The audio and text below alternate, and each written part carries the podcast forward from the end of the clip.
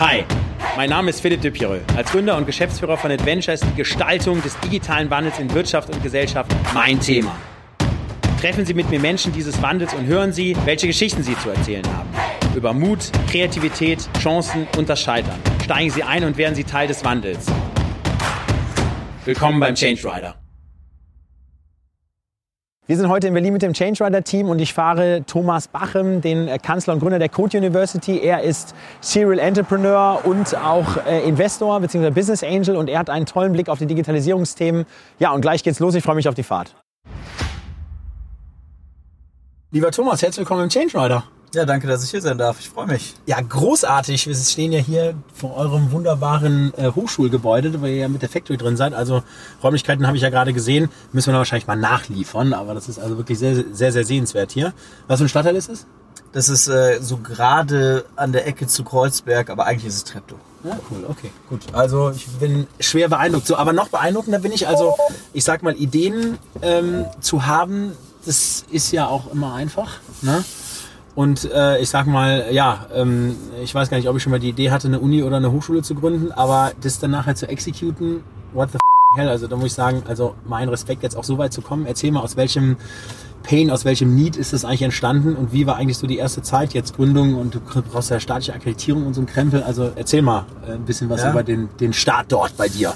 Ja, sehr gerne. Also ehrlich gesagt hat es sich für mich äh, relativ natürlich angefühlt, weil es echt ein ganz, ja, also fest verwoben mit meiner eigenen Lebensgeschichte ist. Also ich bin wirklich seit ganz früher Jugend äh, Softwareentwickler, habe mit zwölf Jahren irgendwie angefangen aus der Begeisterung für Computer heraus, mir das Programmieren beizubringen und ähm, dann schon in meiner Jugend viel ja, gecodet, auch nebenbei für Unternehmen und so weiter. Aber vor allem, als es dann darum ging, was mache ich denn jetzt eigentlich dann, dann äh, als es langsam aufs Abi zuging, was, was kommt danach, ähm, habe ich mich sehr schwer getan mit äh, den Informatikstudiengängen, die ja einerseits irgendwie nahegelegen hätten, aber die eben andererseits total Theorie- und Mathe-lastig waren. Und mhm. das hat mich damals äh, ziemlich abgeturnt und ich bin dann stattdessen an einer Business School gelandet, ähm, die mich vor allem deshalb angesprochen hat, weil sie eben viel mehr Praxisnähe versprochen okay. hat, weil sie viel kleiner, greifbarer, persönlicher war. Aber da war kein Coding wahrscheinlich. Da war überhaupt da. kein Coding okay. dabei und ich vielleicht äh, ich glaube, jeder BWLer kann mir beipflichten, dass man jetzt auch nur begrenzt viel lernt in einem BWL-Studium, zumindest ja. das,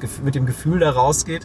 Das ging mir natürlich auch so, aber ich habe eben viel über kleine private Hochschulen gelernt und das hat mich dann eigentlich schon damals, äh, also schon wirklich mit in den äh, ersten Tagen meines Studiums, habe ich mich eigentlich gefragt, warum gibt es eigentlich so viele Business Schools, also private Hochschulen im Bereich Technologie, äh, nicht Technologie, sondern Betriebswirtschaftslehre, aber warum gibt es das nicht für Technologie? Warum gibt es keine Tech Schools? Ja? Und ähm, und das, das habe ich dann immer mit mir rumgetragen. Ich meine, ich kam gerade aus der Uni, da gründe ich natürlich dann erst recht nicht direkt wieder eine und habe dann stattdessen einige Internet-Startups aufgebaut.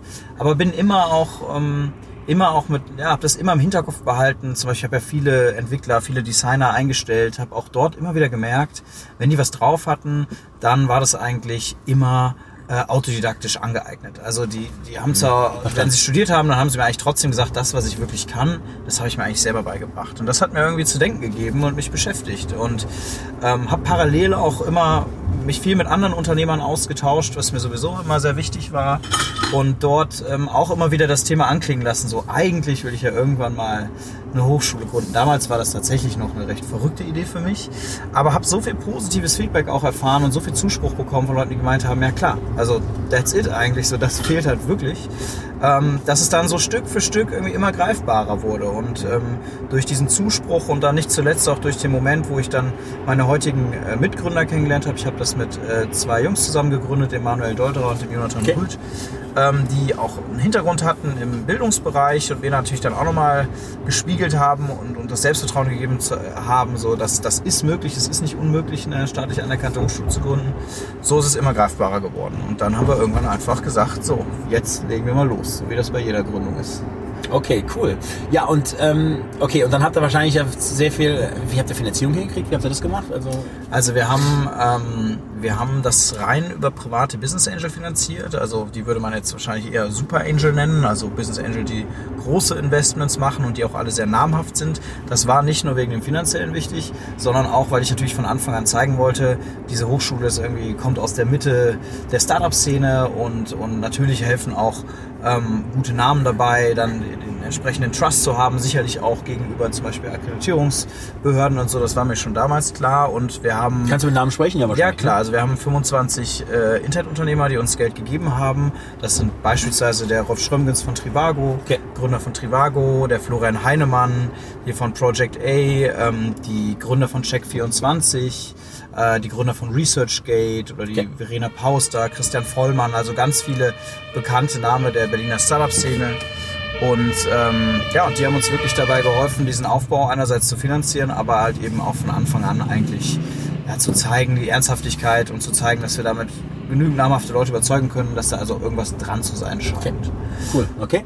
Ja. So, und dann dieser Anmeldeprozess, das ging dann aber dann irgendwie dann irgendwie über die Bühne, habt ihr dann irgendwie gekriegt, ja, und dann, wie habt ihr denn die ersten erste Studenten akquiriert? Also wie macht man dann Sales auf Studentenseite?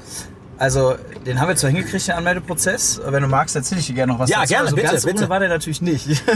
Okay. Also die, die sozusagen staatliche Anerkennung und Akkreditierung einer neuen Hochschule, die ist natürlich schon das, was uns die allermeisten Kopfschmerzen gemacht hat am Anfang. Okay. Und natürlich auch die potenziellen Restriktionen und Limits und Einschränkungen, die dir sowas vielleicht auferlegt, das mussten wir auch alles für uns rausfinden. Also mhm. wir hatten von Anfang an im Kopf, wir wollen ein sehr innovatives Konzept umsetzen. Da okay. kann ich gleich noch was zu erzählen. Und ähm, und wollten natürlich auch erstmal checken, geht es überhaupt im Rahmen dieser, dieser staatlichen Anerkennung. Wir haben ähm, innerhalb von anderthalb Jahren wirklich von, ja, von wir drei sitzen bei mir zu Hause am Küchentisch bis wir haben die staatliche Anerkennung als Fachhochschule hier beim Land Berlin bekommen ähm, haben wir das geschafft und das ist schon, glaube ich, echt rekordverdächtig.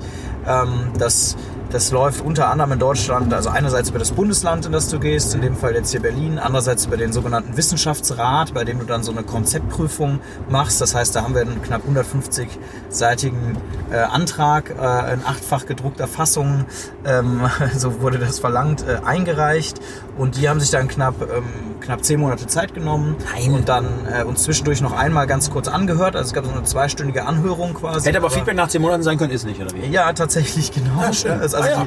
die, die, rühmen sich auch damit, dass es also ein Prozess ist, äh, wo sozusagen, wo es einen Anfang und ein Ende gibt, aber man zwischendrin nicht so viel erfährt. Das ist denen irgendwie sehr wichtig. Lass mal überlegen, das, das ist jetzt mal bei 170 Seiten. Wie viele Tage sind das? Das wäre aber ungefähr, wie viele Seiten sind das? 0,7 Seiten pro Tag? Oder ja, müssen wir ausrechnen? Wie die das lesen, meinst du? Ja, gut, ja, das ist die genau. meiste Arbeit, okay. haben die gebraucht. Die stellen dann halt so ein Expertengremium zusammen aus okay. Professoren anderer Hochschulen und die okay. bewerten das. Und ähm, ja, und dann hat es hat aber zum Glück geklappt, das Votum war positiv und dann haben wir eben im Juli 2017 die staatliche Anerkennung bekommen. Ähm, das, das war aber natürlich mit ganz viel Zittern verbunden und dann kann ich auch auf deine Frage eingehen, wie haben wir die Studierenden eigentlich bekommen? Denn wir sind ja schon im Oktober 2017, also vor knapp einem Jahr sind wir gestartet. Das heißt, ähm, wir, wir, wir konnten natürlich nicht erst im Juli, drei Monate vorher irgendwie anfangen, dann Studierende einzuwerben, sondern wir haben ja schon die ganze Zeit wirklich da draußen, sind rumgezogen, hatten viel Presse, haben erzählt, was wir machen wollen und haben schon ganz viele Studierende gehabt, die auch schon sich bei uns eingeschrieben haben. Natürlich hatten die alle irgendwie eine Klausel im Vertrag, wo drin steht, falls das mit der staatlichen Anerkennung nicht so ganz hinkommt, okay. dann könnt ihr zurücktreten. Aber das wäre natürlich nicht der Case gewesen, den wir uns alle gewünscht hätten. Ja. Und ja, es gab auch einen Plan B und so, aber da müssen wir nicht drüber reden, den haben wir ja nicht gebraucht. Aber ähm, das war natürlich äh, war eine Menge schlaflose Nächte, weil du dir die ganze Zeit denkst, so, oh Gott, oh Gott, was passiert, wenn diese staatliche Anerkennung nicht kommt oder stark verzögert ist. Gerade wenn du natürlich so, so viel Aufmerksamkeit bekommen klar, hast. Klar. Und ich glaube, die Studierenden haben wir aber besonders, insbesondere deshalb bekommen, weil wir eben ein ganz anderes Konzept haben, weil wir wirklich glaubhaft darstellen konnten, dass wir das aus der Mitte der Startup-Szene tun, was einfach keine andere Hochschule in dieser äh, in diesem Umfang bieten kann in Deutschland. Und dadurch ziehst du halt automatisch wirklich Pioniere an, dadurch ziehst du Verstanden. junge Menschen an, die wirklich Andersdenker sind und Bock haben, auf was anderes. Und das hat uns, insbesondere viel Pressearbeit hat uns geholfen, das zu transportieren. Und das Schöne an so einem Studium ist auch, im Vergleich zu anderen Produkten, sage ich mal, die ich als Unternehmer kenne, es ist ja, du kaufst ja, also ist ja nicht wie Schuhe kaufen, was du mal vielleicht nachts im Affekt äh, online tust, wenn du die richtige Bannerwerbung gesehen hast. Das ist schon eine Lebensentscheidung. Klar. Und ähm, das heißt, du redest mit ganz vielen Menschen darüber. Du redest mit äh, deinen Eltern wahrscheinlich darüber. Ja, wir haben ja vor allem junge Studierende, vielleicht mit deinen Großeltern, mit deinen Freunden. Und das, das heißt, du hast sehr viele Multiplikatoren, die du eigentlich als Hochschule nur erstmal erreichen und von dir überzeugen musst. Und die tragen das dann weiter. Also wir hören immer wieder von den Studierenden, dass sie sagen, ja, ein Freund in meiner Klasse hat mir erzählt, es gibt doch da jetzt diese neue Uni für Techies in Berlin. Cool. Und dann hat mir die Oma nochmal äh, einen Artikel ausgeschnitten aus der FAZ und auf den Tisch gelegt oder so. Das heißt, du erreichst also selbst über die ganz klassischen Printmedien, wenn du dann die Großeltern erreichst, erreichst du trotzdem auch die jungen Menschen, weil die Verstanden. Großeltern Okay. denken bei sowas wie einem Studium schon mit. Okay. Wow, Wahnsinn. Und so waren okay. es dann also 88 Studierende, die dann im Oktober 2017 bei uns angefangen haben. Und ihr macht aber natürlich, also das ist natürlich äh, englischsprachig wahrscheinlich, ne? Genau, es ist rein englischsprachig. Wir hatten auch schon im ersten Jahr äh, 20 Prozent ähm, nicht-deutsche Studierende.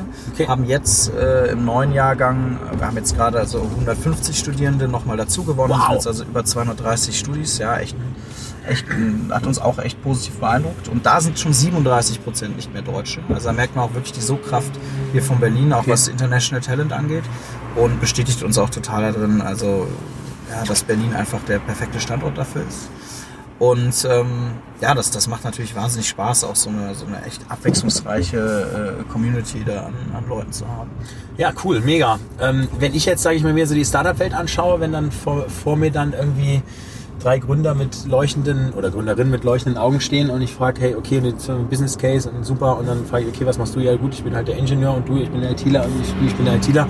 Dann sage ich am meisten, in meinen Vorträgen ist jetzt nicht so schwarz-weiß, sage ich ja, okay, komm, hier, hier ist die Tür, müssen ja schon mal rausgehen, ne? weil ich meine, wo ist die Sales- und Marketing-Rampensau und wo ist, sage ich mal, der, derjenige, der, als, ich sage mal, Entrepreneurship das Thema auch groß machen kann. Ja.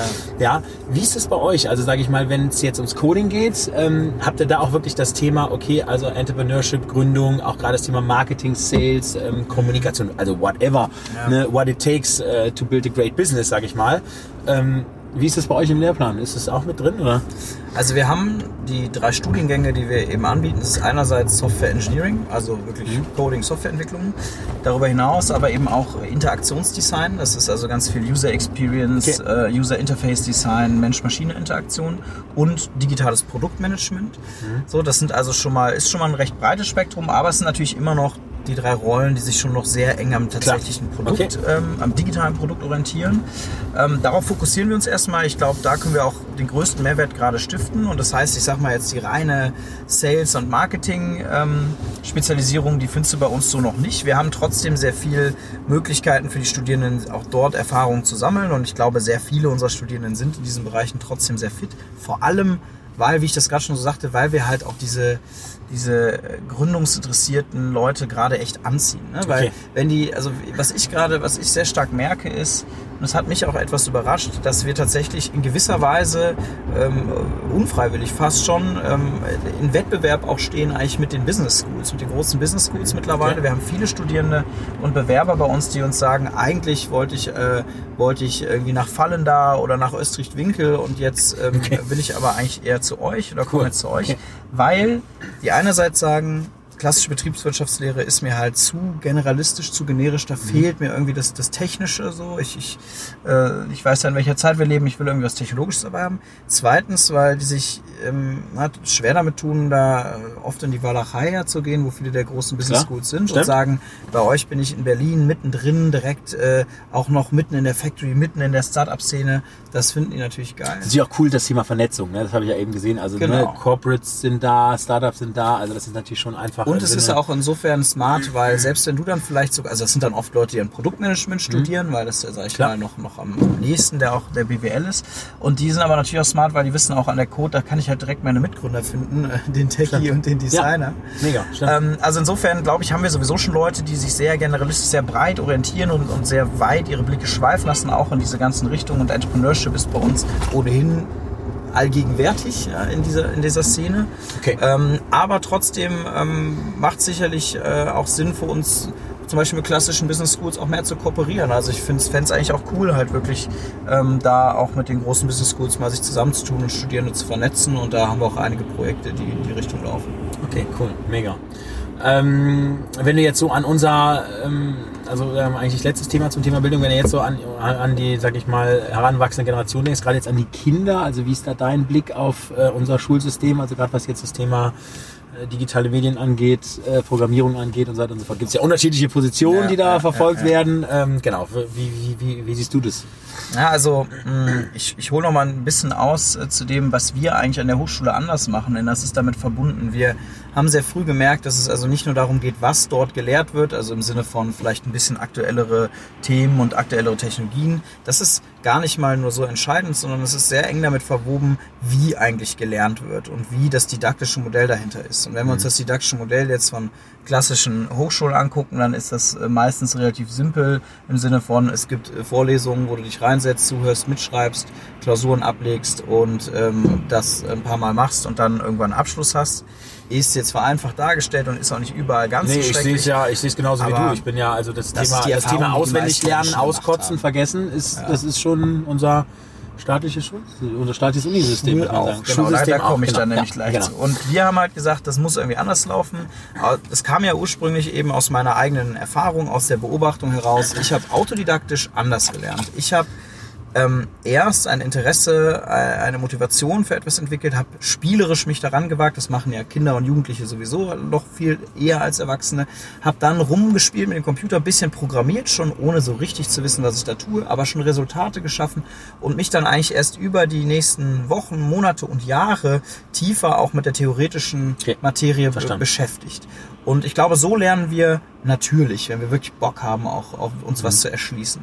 Und unser Bildungssystem stellt das auf den Kopf. Es sagt eigentlich immer, hier sind die Grundlagen, hier ist die Theorie. Erstmal Binärsystem lernen, damit du dann irgendwie fünf Jahre später vielleicht mal programmieren kannst.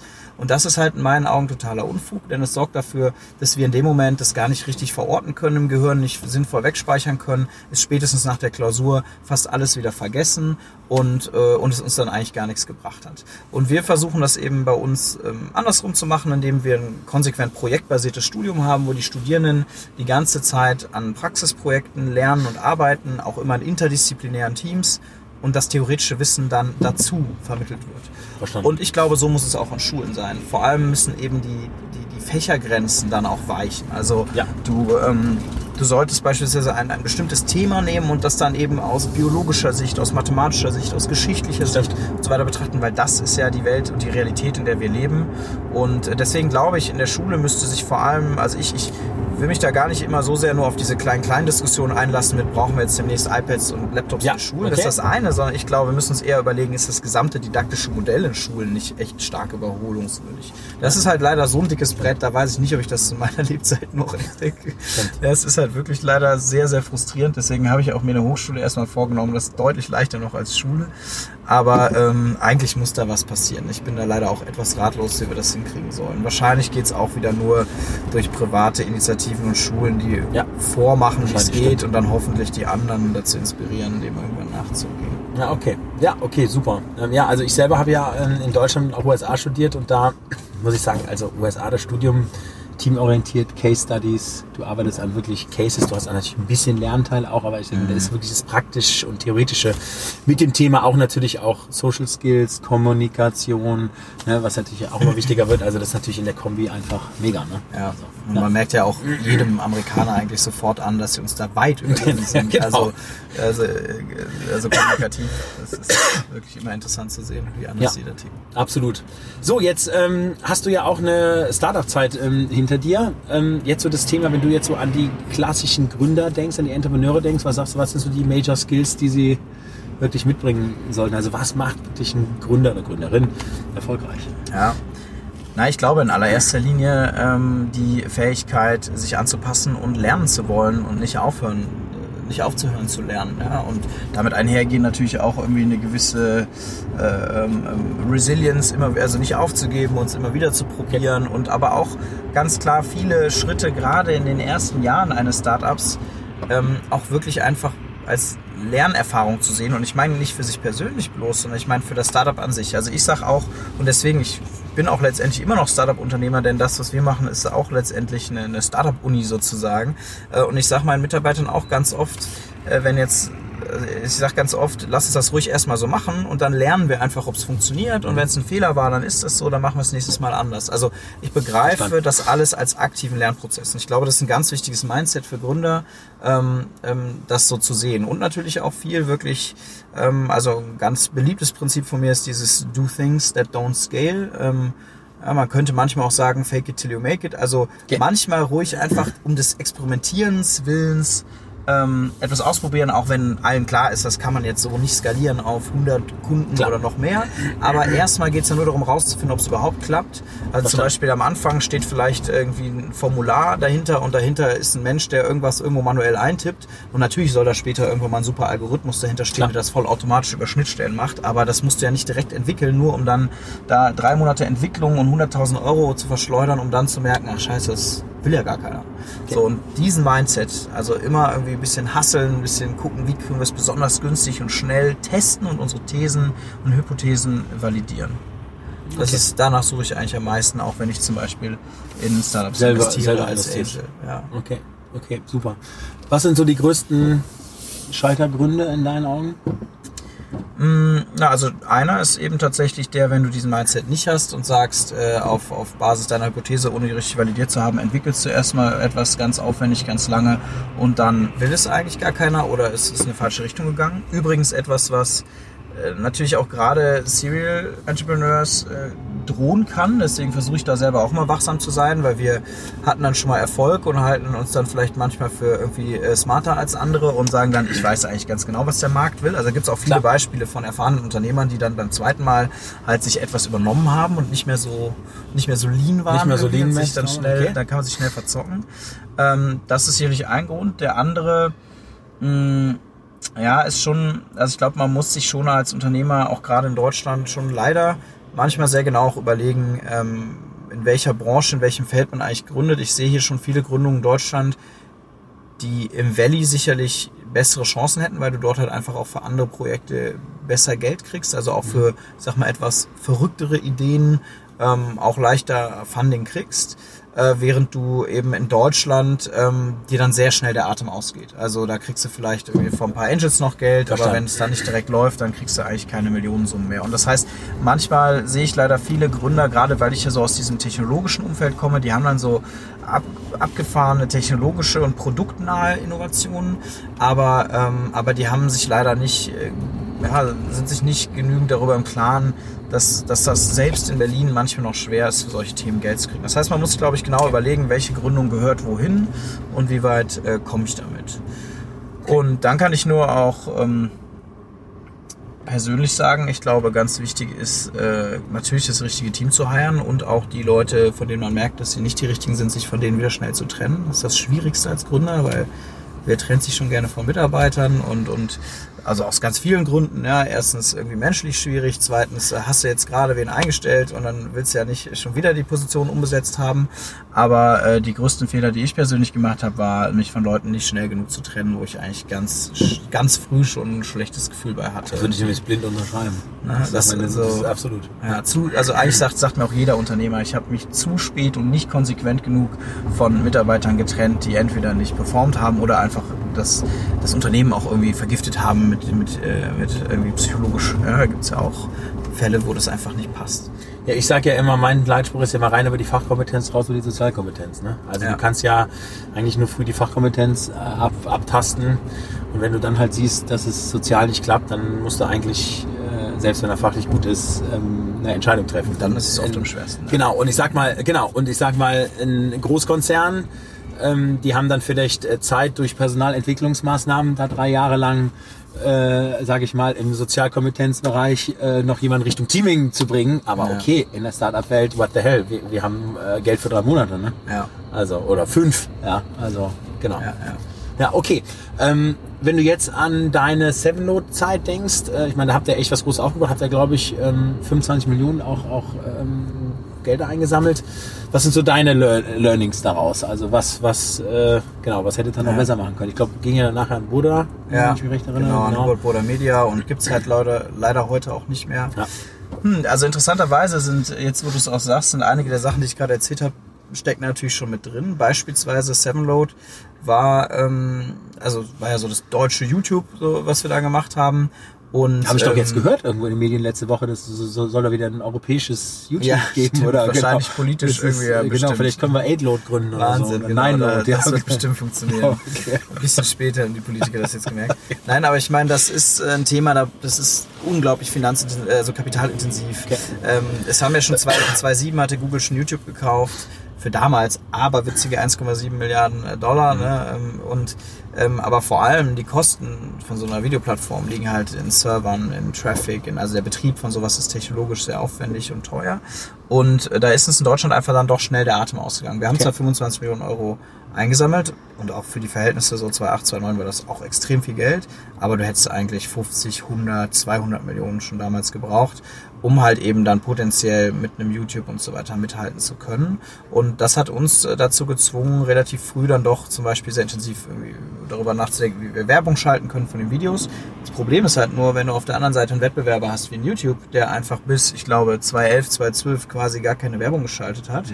Ähm, und dann, äh, du brauchst ja die Content Creators, Nee. Die, die Uploader, die auf deiner Plattform den Content packen. Und die haben halt dann uns irgendwann gesagt, sorry, dann gehen wir lieber zu YouTube, da ist gar keine Werbung bei euch. Habe ich hier so 20, 30 Sekunden Werbeclips von meinen Videos, das finden meine Abonnenten doof.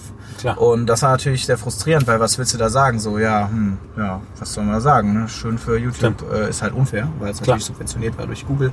Aber ähm, da kannst du dann äh, zwar rumweinen als äh, Unternehmer, aber bringt ja in dem Moment auch nichts. Also das war ein Ding, das heißt auch da wahrscheinlich leider eben, das hätten wir eigentlich früher antizipieren müssen. Also ich glaube, ähm, wir hätten früher antizipieren müssen, dass wir hier einfach nicht so viel Geld kriegen und dann früher und konsequenter vielleicht irgendwie uns ein anderes Geschäftsmodell suchen müssen. Ähm, das zweite war sicherlich eben oft genug, mich nicht von, von ähm, schlechten oder eben unpassenden Mitarbeitern zu trennen. Und aber auch, ich war ja sehr jung, also ich habe Sevenload gegründet, da war ich 19 bis so 23, 24. Und ähm, das hat natürlich auch häufiger Skepsis irgendwie erzeugt, ja, teilweise auch bei Geldgeber. Also ich hatte einen Mitgründer, der war zehn Jahre älter und der war dann stärker auch das Gesicht nach außen. So haben wir das oft kompensieren können. Aber irgendwann, also ich habe mir auch, ich wollte ja auch viel lernen, ich war jung und äh, ich glaube, manchmal hätte ich einfach stärker auf mich selber hören sollen. Also ich habe immer Okay.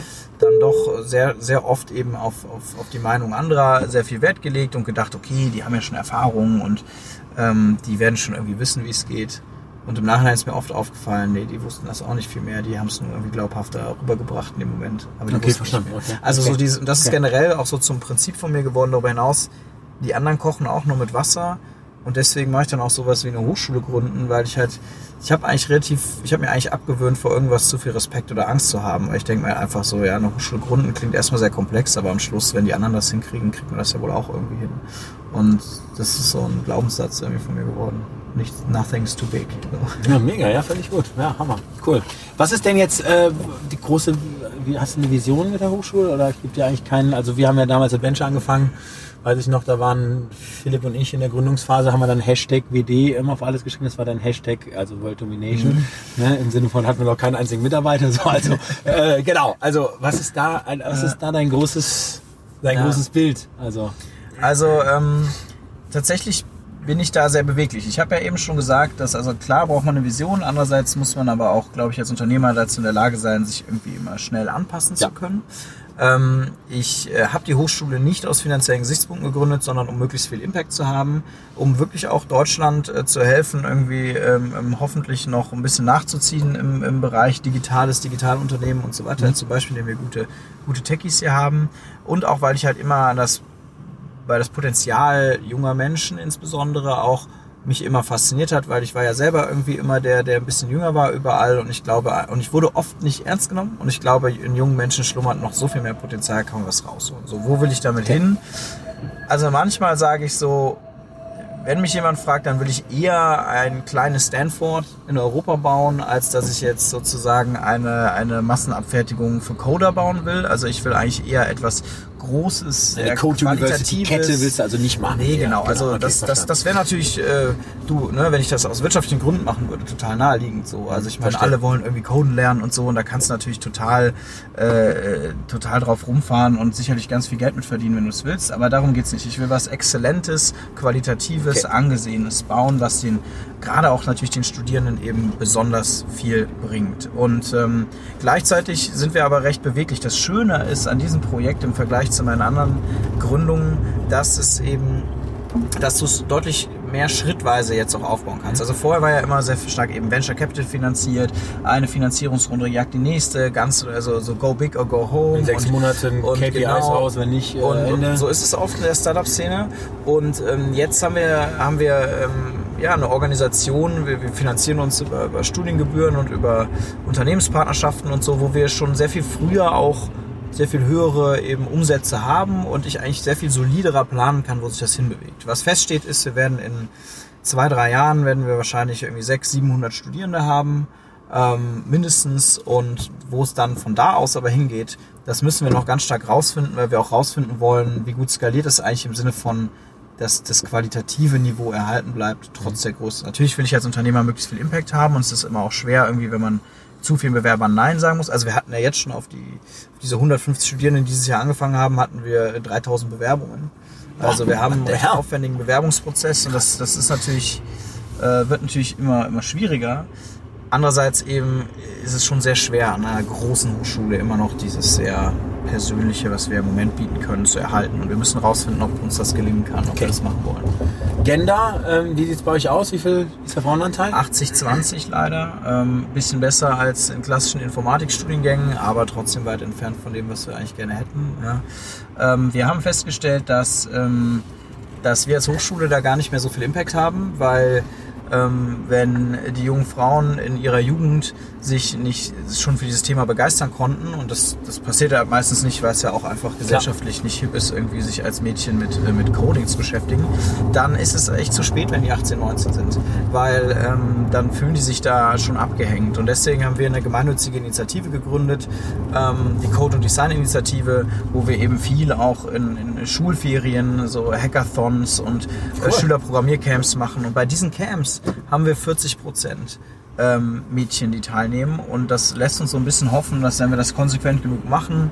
ähm, dass dann auch eben zumindest ein guter Teil mehr, dass wir vielleicht uns mal den 30 Prozent irgendwann annähern können bei Okay. uns an der Code. Das wäre auf jeden Fall schon mal für unsere Branche wären 30 Prozent schon stolz. Eigentlich immer noch traurig, aber ich äh, toi toi. Ja gut, ich sag ja immer kleine Schritte, dann geht's auch nachher. Ne? Ja. Also genau. Okay, mega. Du, ich drücke dir Daumen dafür. Super. So, wenn du so an unsere Wirtschaft denkst, also jetzt so an den typischen Mittelständler, Konzernen, jetzt gerade beim Thema Digitalisierung, Disruption, neue Geschäftsmodelle, bist du da total euphorisch und denkst, hey, mega, we will rock this. Ähm, wenn nein, was fehlt uns denn, damit wir es hinkriegen? Ja, ist eine gute Frage. Ich meine, da, darum dreht sich natürlich die ganze Debatte in Deutschland eigentlich tagtäglich, ja, also in der Welt, in der wir leben. Ich bin da auch gar nicht der beste Experte für, denn ich muss ja sagen, guck mal, ich habe nie als Angestellter irgendwo gearbeitet.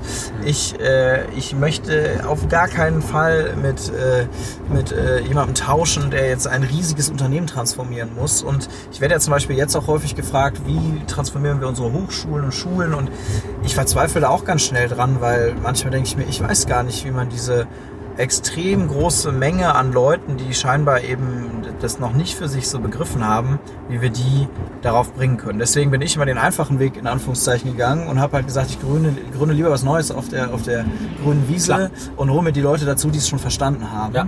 Ähm, das ist für mich deutlich leichter. Deswegen bin ich nicht der Experte für, wie transformieren wir Bestehendes. Was ist mein Eindruck?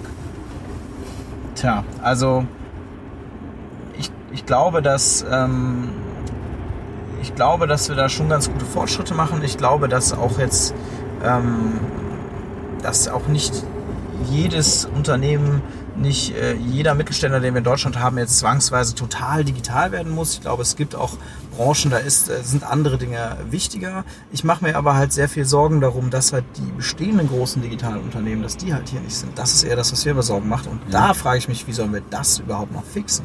Also dass Google, Facebook, Amazon, Apple, Microsoft, you name it, ne, man kann ja noch so weitermachen, ne, Netflix, Dropbox und so weiter die sind alle halt, alle in den USA auch. Also das beruhigt mich dann manchmal. Die Deutschen sind nicht die einzigen, die das Problem haben, sondern das haben eigentlich fast alle außer den Amerikanern. Klar, Aber macht's das besser? Ich weiß es nicht. Ähm, tja, schwer zu sagen. Okay. Und so das Thema, ich sag mal jetzt Startup, ähm, also sage ich mal Startup-Land Deutschland. Ich meine, jetzt bist ja hier in Berlin, ne? Also das ist ja, sage ich mal, das der äh, wirtschaftsarm und das macht Berlin natürlich auch zu Hipsters-Stadt, weil hier natürlich ein wahnsinniges Ökosystem wächst. Ähm, genau, wie siehst du uns da äh, aufgestellt? Du hast ja eben nochmal einen Vergleich zum Silicon Valley gemacht, aber mhm. ähm, genau. Ich bin ja selber aus äh, Köln äh, hergezogen und habe auch ganz aktiv die Entscheidung getroffen, äh, die Code University hier aufzubauen. Oh, ähm, obwohl wir auch eben viel äh, Unterstützung, auch politischer Natur und finanzieller Natur in NRW bekommen hätten ähm, weil ich an diese, das Potenzial von Berlin glaube, weil ich glaube, Berlin hat Momentum und wenn ich eins gelernt habe als Startup-Unternehmer und über sozusagen äh, exponentielles Wachstum und so, dann das Momentum extrem mächtig ist, äh, wenn man es einmal erreicht hat. Und das mache ich vor allem daran fest, weil, ja, weil hier insbesondere auch so extrem viele internationale Gründer und Experten sind, ich treffe hier so viele Leute, auch, auch viele wirklich äh, renommierte Experten im Bereich äh, ja, Softwareentwicklung oder Cybersecurity oder, oder auch viele, viele Gründer aus dem Valley, die schon sehr erfolgreich waren, die jetzt teilweise wirklich alle hier leben, manchmal fast schon ein bisschen undercover, weil sie auch Deutschland sehr schätzen als, als ein, glaube ich, noch sehr liberales Land. Ja, ähm, will jetzt nicht zu politisch werden, ich meine, es gibt ja große Debatten darüber, sozusagen, ob, ob, äh, ob Angela Merkel jetzt irgendwie ähm, am, am, am Aufstieg der AfD und am Niedergang Deutschlands schuld ist durch ihre Flüchtlingsentscheidungen. Ich sehe ganz viel auch die positiven Effekte davon, weil ich sehe die ganzen Intellektuellen da draußen in der Welt, die üblicherweise diese Entscheidung eher befürworten. Und die sagen, wow, was für ein Land ist Deutschland, ja, wie geil, dass sie sich das getraut haben und dass sie irgendwie diesen Menschen Heimat geboten haben. Und dadurch ziehen wir sehr viel Talent an, hier in Berlin speziell, wir haben hier sehr viele ähm, ähm Freidenker, sage ich mal, Freigeister, die, äh, die dann dieser Szene, diese Szene sehr befeuern. Und deswegen glaube ich, dass Berlin insbesondere da schon sehr viel ja, sehr viel Momentum, sehr viel Schlagkraft hat und ähm, sich da einiges tut. Und ich meine, wir hatten ja jetzt auch, haben ja jetzt auch wirklich ein paar Exits, ein paar Börsengänge in Berlin gesehen. Also die Zeiten vor ein paar Jahren noch, wo immer alle gesagt haben, so ja, ist ja ganz niedlich in Berlin, aber das ist doch alles nur so Hipster-Hype und so, da ist doch totaler Unsinn, die Wirtschaft sitzt woanders. Ich glaube, also das habe ich in letzter Zeit nicht mehr so oft gehört, ehrlich gesagt. Das, das, die Stimmen sind schon ein bisschen leiser geworden. Und wenn du dir anguckst, die ganzen Corporates, ähm, klar sitzen die alle woanders, aber eigentlich gibt es, glaube ich, kaum noch irgendwie einen größeren Corporate, der nicht ein Innovation Lab in Berlin hat. Also das merken wir jetzt zumindest auch wieder, wenn wir mit denen kooperieren als Hochschule. Die haben eigentlich alle irgendwelche Ableger in Berlin und das zeigt, dass die sich dem auch nicht mehr ganz verschließen können. Okay, okay. Ähm, das Thema äh, Flüchtlinge, ist das bei euch auch ein Thema? Also das heißt an der, an der, an der University? Also wir haben tatsächlich, ich glaube, zwei ähm, Studierende, die, die einen sehr, sehr unmittelbaren äh, Migrationshintergrund haben, also Flüchtlingshintergrund. Aber es ist für uns noch kein, also kein Riesenthema. Sollte vielleicht ein größeres sein. Ja? Also es gibt ja hier auch eine tolle Einrichtung in Berlin, ähm, ähm, auch gegründet von, ähm, von einer tollen Unternehmerin, der Anne Riechert, äh, die Ready School of Digital Integration. Genau, da ist Klöckner ja, glaube ich, auch. Genau, die sich speziell genau. um, um Flüchtlinge und Tech Education kümmert. Und ähm, das finde ich auch furchtbar inspirierend und gut. Und ja, ehrlich gesagt denke ich mir häufiger, dass wir da wahrscheinlich auch nochmal uns stärker umschauen müssen. Ist alles ein bisschen untergegangen in dem letzten Jahr, total äh, Wachstumschaos. ja, okay. Ja, cool, okay. Ähm, du, äh, deine Scheitergeschichte, gibt's die ja. überhaupt? Und wenn ja, äh, willst du sie teilen? Und wenn du sie teilst, was hast du daraus gelernt? Ja, natürlich gibt's die. Ähm, also ähm, ich, ich, kann vorweg sagen und, und das finde ich auch wichtig irgendwie sich bewusst zu machen, also so richtig hart auf die Schnauze gefallen bin ich noch nie in meinem Leben. Das muss ich auch okay. einfach mal ganz ehrlich sagen. Das ist schon und das, for you, also. Ja, aber das, und das ist aber auch ein, ein, Luxus, den ich sicherlich hatte und den ja auch viele Gründer haben. Und das gebe ich auch immer jungen Gründern mit, um denen auch so ein bisschen die Angst zu nehmen. Also dass wir natürlich auch sehr, sehr privilegiert irgendwie sind hier in Deutschland. Mit so richtig stark kann man hier auch kaum auf die Schnauze fallen. Man hat irgendwie immer doch noch ein Sicherheitsnetz und, ähm, und, und das finde ich immer wichtig irgendwie zu sagen, so auch ein bisschen die Sorge zu nehmen. Aber wo war das für mich sicherlich am, am ärgsten? Das war bei meiner Startup-Gründung nach Sevenload. Da habe ich eine Online-Spielefirma gegründet, Online-Browser-Game haben wir gemacht, Flip Life hieß die. Okay. Und ähm, das kam irgendwie aus dem Interesse heraus, dass ich gesagt habe, oh, Online-Gaming finde ich irgendwie stark und ich will irgendwie gerne mal was im Gaming-Bereich machen.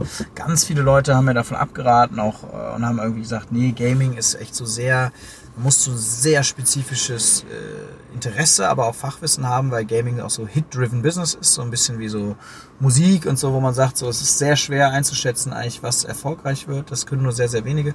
Wir haben gesagt, ach Quatsch, ne, äh, Seven Note gerade echt erfolgreich gewesen und so, wir kriegen das irgendwie hin.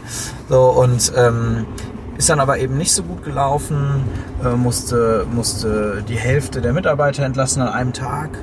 Ähm, und Hast du auch persönlich Gespräche geführt? Ja, oder? klar. Also ich meine, gut, wir waren, wir waren damals äh, 35 Mitarbeiter so, okay, aber, aber, trotzdem, ne? Wow. War ehrlich gesagt ein, also diesen Tag werde ich nie vergessen, denn der war letztendlich verdammt positiv, denn die Mitarbeiter haben alle total Verständnis dafür gehabt. Wir haben abends noch alle zusammen Bier getrunken und irgendwie überlegt, was für eine coole Zeit wir eigentlich hatten. Also Wahnsinn, wie wir das irgendwie hingekriegt haben. Okay. Wow. Aber trotzdem war natürlich keine schöne Sache. Und danach... Ähm, Solltest mal ein Entlassungscoaching anbieten, weil ich glaube, das ist also schon ich glaube, mit den Leuten dann abends noch was wow. Also das ist natürlich schon ja, das war wirklich, Respekt, okay? Äh, wirklich krass. Also ja, weil sie uns auch einfach angemerkt haben, dass es eben natürlich auch nicht unsere Wunschentscheidung war. Klar. Und ähm, ähm, aber insgesamt lief es halt weiter nicht besonders dolle. Wir haben es trotzdem äh, verkaufen können ähm, in Form eines Talent Exits. Also okay. soll heißen, wir hatten einfach noch ein sehr gutes Restteam an Softwareentwicklern und Designern und dann haben wir einen Käufer gefunden, die genau das in dieser Schlagkraft und Kombination gerade gesucht haben, ein fertiges Team. Aber ähm, aber natürlich war das insgesamt trotzdem Misserfolg und, ähm, und das, ja, das hat mir sehr viel zu denken gegeben, auch wie ich eben so ein bisschen schon mal sagte, über diese Arroganz klingt jetzt sehr hart, ne? aber vielleicht so ein bisschen über diese äh, Hochmut, dass man sich denkt, so, ähm, hey, das eine Unternehmen lief gut, jetzt wird das andere schon auch laufen. Und ich glaube, wir haben dann schon ein bisschen äh, zu sehr das Thema unterschätzt. Vielleicht auch an der einen oder anderen Stelle manchmal irgendwie zu schnell zu viel Geld ausgegeben, weil wir, weil wir irgendwie uns immer zu sicher waren, ach, wir, wir kriegen ja noch neues Kapital geraced und so. Okay. Ähm, und das sind so Dinge, die ich mir einfach sehr zu Herzen genommen habe, zu sagen, so jede Gründung ist einfach was ganz Neues und, und, ähm, und verdient irgendwie Vorsicht und Aufmerksamkeit äh, wie die erste Gründung. Okay, okay, cool. Und du hattest doch noch ein Startup, hast du nicht ein Xing verkauft oder so? Ja, das ist auch ähm, eigentlich auch eine ganz äh, witzige Geschichte. Ja, Feuer. Ich. Und zwar, weil das ein äh, Hobbyprojekt eigentlich von mir war, lebenslauf.com. Ich habe nämlich dann eben nach dieser Zeit ähm, das war nach dem, nach dem Gaming-Startup. Genau, weil nach okay. diesem Gaming-Startup habe ich. Also alle ähm, guten Dinge sind drei dann mal zu dem Zeitpunkt. Zum Beispiel, ja. Okay, habe ich mich so ein bisschen darauf zurück, ja, zurückbesonnen. So, ich wollte, ich hatte wieder Bock, einfach mal selber wieder ein bisschen zu coden und wirklich alleine am Produkt zu arbeiten. Weil natürlich habe ich ja zwischendurch nur noch äh, Teams geführt und selber gar nicht mehr so viel machen können in den anderen Unternehmen. Und dann habe ich, äh, dann kam das irgendwie damals aus meinem, aus meinem privaten Umfeld, hat mich jemand gefragt, ob ich mal eben beim Lebenslauf helfen kann, wie man daraus ein PDF erstellt. Und hm, das ist halt mal alles ein bisschen kompliziert, gerade damals noch gewesen. Und ich hatte gar keinen Bock und gar keine Zeit. Wollte aber der Person natürlich helfen, habe mir gedacht, so, ich google mal schnell, irgendein Online-Tool wird es ja wohl geben. Dann habe ich gegoogelt nach irgendwie Lebenslauf PDF. Da habe ich gesehen, nur Schrott. So, und da hat mir halt irgendwie gedacht, das gibt's doch nicht. Lebenslauf, das müssen doch so viele Menschen jeden Tag brauchen. Klar, da war das der unternehmerische Geschäftssinn. Aber erstmal war es ein Hobby. Ich habe das dann programmiert, wirklich auch über anderthalb Jahre, immer nebenbei Krass. so ein bisschen. Und ähm, dann wurde das aber immer erfolgreicher. Also es war ein Online-Lebenslauf-Editor, den ich da programmiert habe, der es eben sehr leicht macht, dir, ähm, dir da einen Lebenslauf online zu designen und zu erstellen. Und dann hat äh, mich irgendwann Xing angesprochen und auch, auch andere Unternehmen aus dem Bereich. Und du warst dann online auch? Genau, unter okay. lebenslauf.com einfach. Und äh, die haben mich halt irgendwann angesprochen, äh, ob ich mir nicht vorstellen könnte, das irgendwie zu verkaufen und dann noch ein bisschen weiterzuentwickeln.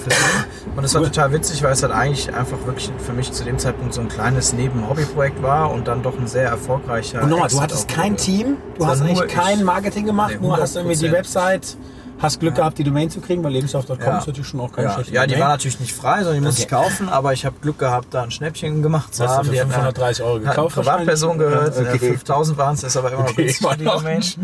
Und ähm, nee, genau, und dann kam irgendwie alles gut zusammen und ähm, ähm, war, war eine total, also hat auch richtig Spaß gemacht, einfach so ein, ja, so ein Projekt mal ganz alleine. Also okay. so auch, natürlich, ne, ich meine, Mitarbeiter zu haben, es kann unglaublich bereichernd sein und es ist toll, jeden Tag ins Büro zu kommen. Aber natürlich hast du auch einen ganz anderen Lifestyle, wenn du eine Zeit lang einfach mal Klar. sagst, so, nö, ich muss nirgendwo hin, ich kann von überall aus der Welt arbeiten und ich, wenn ich einfach mal Bock habe, heute auszuschlafen oder den ganzen Tag im Schlafanzug zu bleiben, kann ich es auch mal machen. Also auch Klar, so, welche Lebensphasen hatte ich. Und das habe ich auch sehr genossen. Und es war dann ein sehr erfolgreicher Verkauf an Xing und ist auch immer noch sehr, äh, sehr, sehr viel genutzt und erfolgreich bei Xing.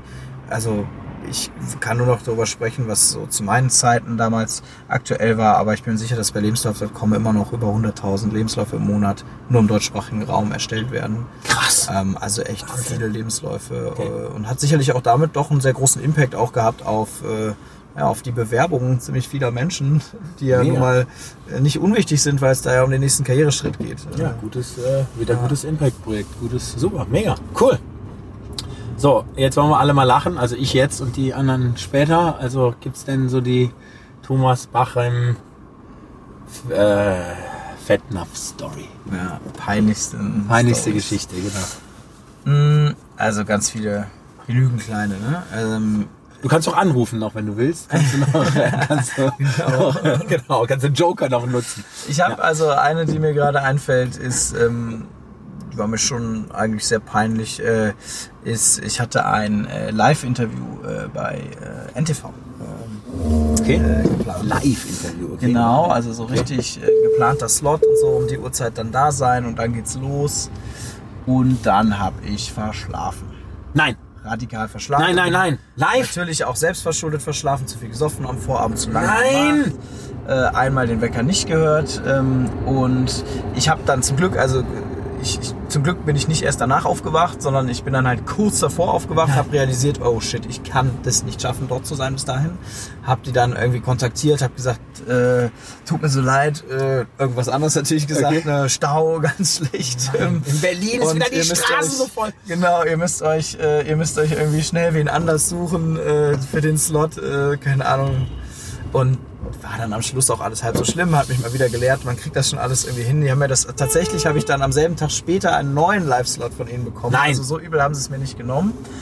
Aber das war natürlich schon peinlich. Und so, ach, so Momente hat man natürlich auch, also hab ich, ich weiß nicht, ob ich für alle sprechen kann, hab ich schon immer mal wieder. Ich meine, am Schluss bin ich auch nur ein Mensch, ja. Auch Klar. ich äh, äh, verschlafe mal, auch ich äh, habe vielleicht auch einfach mal absolut keinen Bock an einem Tag oder irgendwelche Klar. privaten Sachen. Und ähm, manchmal kommt er es natürlich skurril vor, weil manchmal ja, vergisst du fast schon selber, dass du halt auch Mensch bist, weil du hast dann diese ganzen Verpflichtungen, du hast hier einen Vortrag zu halten und hier so ein Interview oder hier ein Mitarbeitermeeting, aber manchmal nehme ich mir das so wirklich auch einfach raus und sage mir so, nee, weißt du, am Schluss, wie gesagt, bist du Mensch, am Schluss ist es dein Leben und du musst das auch mal sagen können. Ja, ja, ist gut. Und Heute ja wenn übrigens dann auch gut on time. eine Notlüge dabei Genau, ist. stimmt. Heute aber natürlich gut on time. Das ist natürlich super hier zum Change Rider. Perfekt. Okay, das ist eine schöne Geschichte gewesen. Alles klar, gut. Äh, deine Nominierung oder deine, deine Nominierung, wenn du jemanden hast, der hier gut ins Format passt. Feuer frei. Ja, gerne. Also, boah, ich kenne so unglaublich viele tolle Unternehmer. Also wirklich. Ähm, Kann aber auch ein Lehrer, ein Mitarbeiter, irgendeine Sozialaktie, Ah, also völlig okay. egal. Also alles Ja. wir, also ganz wichtig, haben wir ja auch schon, wie gesagt, einen Lehrer gefahren oder einen LKW-Fahrer oder was Ja. auch immer. Ach, es muss halt, muss ja, halt okay, jemand wow. sein, der halt wirklich äh, eben positiv zum Wandel beitragen kann und eben kein, ähm, genau, also äh, nicht, nicht so der typische äh, Deutsche mit der Negativ-DNA ist und der Ja. irgendwie sagt, okay, es geht irgendwie, genau, es geht irgendwie alles schief und es funktioniert irgendwie alles nicht, genau. Ja, ja ähm, super gern. Also, wie gesagt, ich ich glaube, ich bleibe bei Unternehmern. Davon kenne ich einfach am allermeisten und da kenne ich auch ganz viele. Ich finde ja auch wirklich, es gibt, gibt einige ganz tolle Unternehmerinnen da draußen, die ich dir gerne empfehlen würde. Ähm, vielleicht hast du davon auch schon ein paar gehabt. Weiß ich, Verena Pauster ist immer ganz tolle Ja, Gesprächspartnerin. ist, ich ist, sehr schon, ist schon fest eingeplant. Die, äh, die Anne Riechert, die ich schon erwähnte von der Redi School, Ja, sicherlich okay. auch äh, sehr, sehr spannend. Ähm, dann ähm, jemand, ähm, der mich äh, sehr inspiriert hat, ein sehr enger Freund auch von mir ist, ist der Rolf Schrömgens von Trivago, der Gründer, gut. der wirklich auch also eine extrem große internationale Company in Düsseldorf gebaut hat, an die Börse gebracht hat und auch sehr viel sich mit Mitarbeiterkultur und Führung und so beschäftigt. Ich glaube, da kannst du viel mitnehmen. Und ansonsten äh, eigentlich die ganze Liste der äh, Code University Gesellschafter. Ja, ich habe sie dir zu Teilen eben schon aufgezählt. Also vielleicht auch mal den, äh, vielleicht mal den äh, Ian Madisch von ResearchGate. Ja, Gründer. mega. Ja, auch eine krasse Story. Ne? Also Vielleicht kriegen wir ja, ich überlege gerade mit der Technik, aber hier kriegen wir noch sechs Leute rein. Vielleicht können wir ja mal ein Shareholder-Meeting Genau. hier im Tesla X machen und dann kann jeder so mal ein bisschen seine, seine, seine Wandelstory erzählen. Ja, cool. Das wäre doch was. Ja, super. So, du und Thomas, äh, last but not least, dein Appell in Bezug auf den digitalen Wandel, in Bezug auf den Wandel, der da, wo wir ja mittendrin stecken und der auch noch äh, mit dem großen Stück vor uns liegt. Ja. Ähm, ich glaube einfach wirklich ganz wichtig ist Mut mehr auszuprobieren, ähm, Mut auch mal ein bisschen loszulassen. Ich, wenn ich jetzt wieder sehr spezifisch auf so meine Welt, meine ja, mein, meine Branche, wenn man so will, schaue, also Bildung, Hochschulen, Schulen, dann glaube ich, dass wir zum Beispiel auch tatsächlich privaten Institutionen mehr, ähm, ja, mehr Aufmerksamkeit schenken sollten. Es ist leider gerade im Bildungsbereich, ähm, es ist ja total äh, ungern gesehen in Deutschland eigentlich. Wir sind einfach der, wir verquicken so ein bisschen das Prinzip mit gleiche Bildungschancen, damit dass halt alles, was privat ist, dann schlecht ist. Das führt dazu, dass die staatlichen Institutionen, also ich meine, niemand würde erwarten, dass äh, irgendeine große Behörde jetzt äh, die großen Innovationen schafft, aber irgendwie erwarten alle, dass die großen Hochschulen und Schulen sich jetzt transformieren und ganz coolen Unterricht machen. Das wird nicht passieren. Das müssen private Institutionen sein, die da nach vorne gehen und dann hoffentlich andere inspirieren. Das Die heißt, Leuchttürme bilden sozusagen. ja, Okay. mehr, mehr wirklich da sich drauf einlassen, ähm, gerade auch hinsichtlich der Politik, äh, zum Beispiel im Bildungsbereich mehr private Initiativen zuzulassen und zu fördern. Denn dann kann man eben verhindern, dass privat auch gleich heißt, kostet viel Geld und ist elitär. Das ist natürlich nur so, weil private Initiativen eben nicht staatlich gefördert werden. Verstanden. Ähm, Und zum Beispiel wäre es ja durchaus möglich, dass der Staat sagt, wenn du an einer privaten Hochschule studierst, dann sparen wir die Kosten ja bei der staatlichen Hochschule, dann zahlen wir dir das private Studium. Also, ne, das ist jetzt ein riesen, riesen Thema, aber da sich mehr darauf einzulassen als Staat und vielleicht auch als Gesellschaft, das fände ich schon gut, weil das führt einfach zur Innovation. Müsstest du doch eigentlich, gibt es nicht schon den Verband der privaten Hochschulen gründen? Den oder? gibt es, genau, Den den, gibt gibt es. es und da Okay. engagiere ich mich auch Gut. und ja, mal gucken, wo das hinführt. Ja. Okay, cool. Lieber Thomas, ähm, das war eine klasse Fahrt und du bist jetzt gleich wieder, was ist das hier, Bundespressekonferenz oder? Ja, also hier ist tatsächlich, äh, ich bin jetzt hier auf dem, auf dem Weg noch zu so einer Abendveranstaltung beim äh, Bundesverband der Kapitalanlagegesellschaften. Okay. Aber interessanterweise ist genau in dem Haus auch noch eine andere Gründung von mir, über die haben wir noch gar nicht gesprochen, weil du ja gerade Verband Ah. sagtest. Ich habe ja den Bundesverband Deutsche Startups auch mitgegründet und bin dort so. äh, bis heute noch im Vorstand, weil Ah. ich eben schon auch mal, das war auch nach dieser Phase, nach meiner, nach meiner nicht so guten Phase da bei der Gaming Company, weil ich damals gemerkt habe, alle Unternehmer reden immer darüber, dass irgendwie die Politiker keine Ahnung haben von Startups und wie sie ihnen helfen können und so. Und das stimmt auch und das ist leider heute auch noch häufig so. Okay. Aber und dann habe ich irgendwann gesagt, okay, da muss man vielleicht einen Verband gründen. Äh, klang, klang völlig verrückt damals, ist immer noch ein bisschen vielleicht, weil natürlich alle gesagt haben, Startups und Verband, das ist ja ein Widerspruch in sich. Ähm, aber das haben wir gemacht und äh, sehr erfolgreich, haben ja auch ein großes Team mittlerweile und haben auch schon wirklich sehr viel Einfluss nehmen können auf Startup-freundlichere Gesetzgebung, Fördermaßnahmen. So, Mega. der Verband sitzt auch hier im, im Gebäude, das ist das Haus der Bundespressekonferenz, sehr, sehr nah an der Politik, hier nah am, am Reichstag. Und äh, da sage ich jetzt bestimmt auch nochmal kurz Hallo. Ja, mega, da ist doch der Nöll, ist doch der. Genau, mit dem Florian Nöll zusammen habe ich das Genau. gegründet. Ich glaube, Ja. der fährt am Donnerstag, glaube ich, mit. Der ist, glaube ich, am Ruhr-Summit, habe ich irgendwie Ah, gehört. ja, Und das kann sehr ist, gut glaub sein. Ich, er, ist genau, ja auch, den- er kommt ja aus Bottrop ursprünglich, deswegen Genau. ist er bestimmt gerne. ist dann Heimspiel Ja, in Bochum für ihn, genau. Ja. Okay, du, Super. das war großartig, vielen Dank. Ich wünsche dir dir. bei dem nächsten äh, KPI, den du hast, habe ich ja mitgenommen, 700 Studenten. Wünsche Ja. ich dir für die nächste Stufe jetzt äh, viel Erfolg und dass er dann auf dem Weg, das finde ich schön, also das Stanford äh, in Europa, ja, Toi, im toi. Bereich des, genau, toll, Man braucht ja noch Gute. Visionen. Ne? Ja, mega. Also, alles Gute. Ja, Dankeschön.